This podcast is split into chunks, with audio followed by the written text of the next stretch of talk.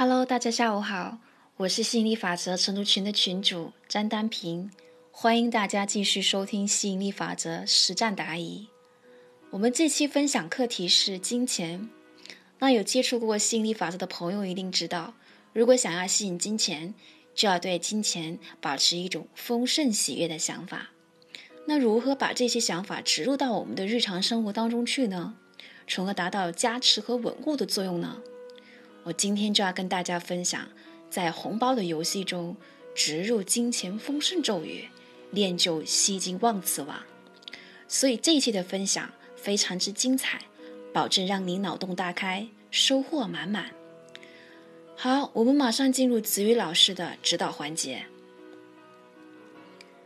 如果你能够从派红包的游戏中给自己植入丰盛的想法，那你将会赚到比红包数额本身远远大数百倍的财富，并且成功扭转金钱的窘状，翻身点金，让抢到红包的人体验到抢得到的兴奋，让派红包的人体会到派得起的丰盛。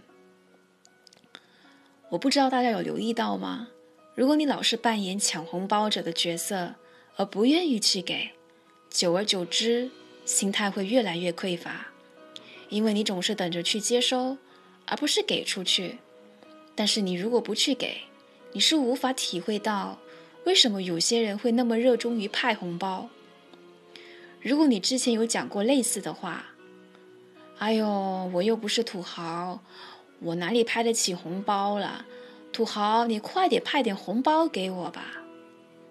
那么我就希望大家能够通过这个机会，给自己来一个逆向工程，跟自己催眠说：“我就是土豪，我愿意派，我也派得起。”所以，如果你们能够从这个游戏的过程中开始去给自己植入丰盛的想法，“我就是土豪，我愿意派，我派得起，我派得起，所以我任性。”那你们从这个游戏当中会赚到远远大过红包数额数百倍的财富，因为你们重编了自己的故事，你们升级了自己的内核。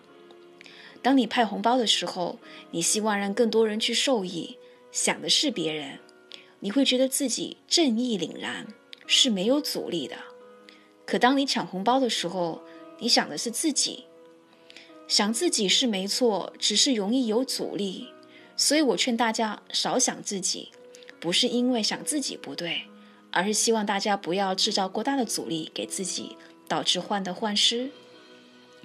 除此以外，大家有注意到吗？当别人抢到你发的红包，截图晒出来的时候，你是不是也觉得自己好像得到荣誉奖章一样呢？所以，大家要把焦点从钱上移走，不要放在钱上。这点钱不会让你致富发财的，要把焦点放在哪里呢？放在感觉和意义上，你们会收获更多。当你能够成功抓到了意义和感觉，那你就翻身了。我刚开始抢红包的时候，我不知道怎么派，所以只是抢，抢了几次，有时候抢不到，而且数额很少。后来我扭转一下，咦？为什么我不反过来扮演派红包的角色呢？看看感觉有什么不一样。然后我开始去派红包，我就发现感觉一下子逆转了，派着派着越来越有感觉。为什么会有感觉呢？有两个原因。第一个是我发现自己可以掌控派红包这件事。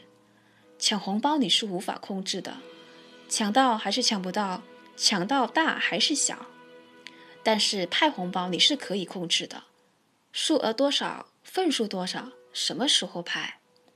第二个原因是，派红包会让你觉得自己很丰盛。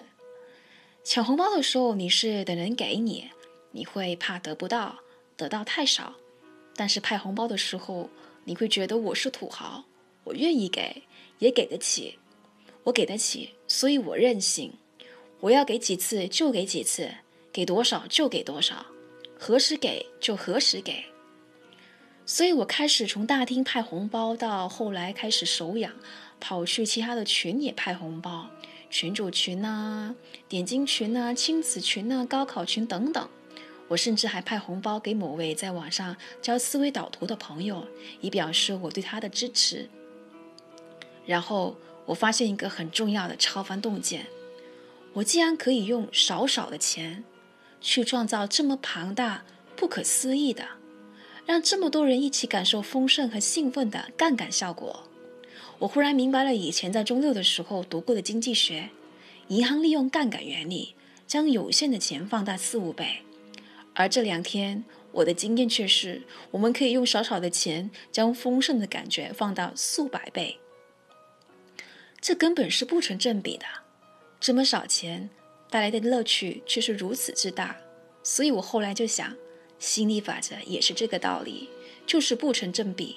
一粒小雪球滚大起来是势如破茧的红包游戏，所以。如果大家能够同时体会到强与怕这两个视角的体会，那大家都很容易找到扭转金钱的感觉顺位了。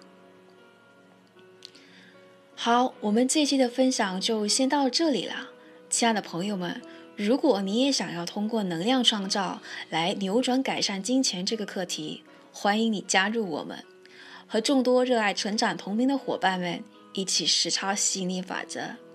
你可以添加我的微信：幺五九幺五三四八三零三，备注喜马拉雅哦。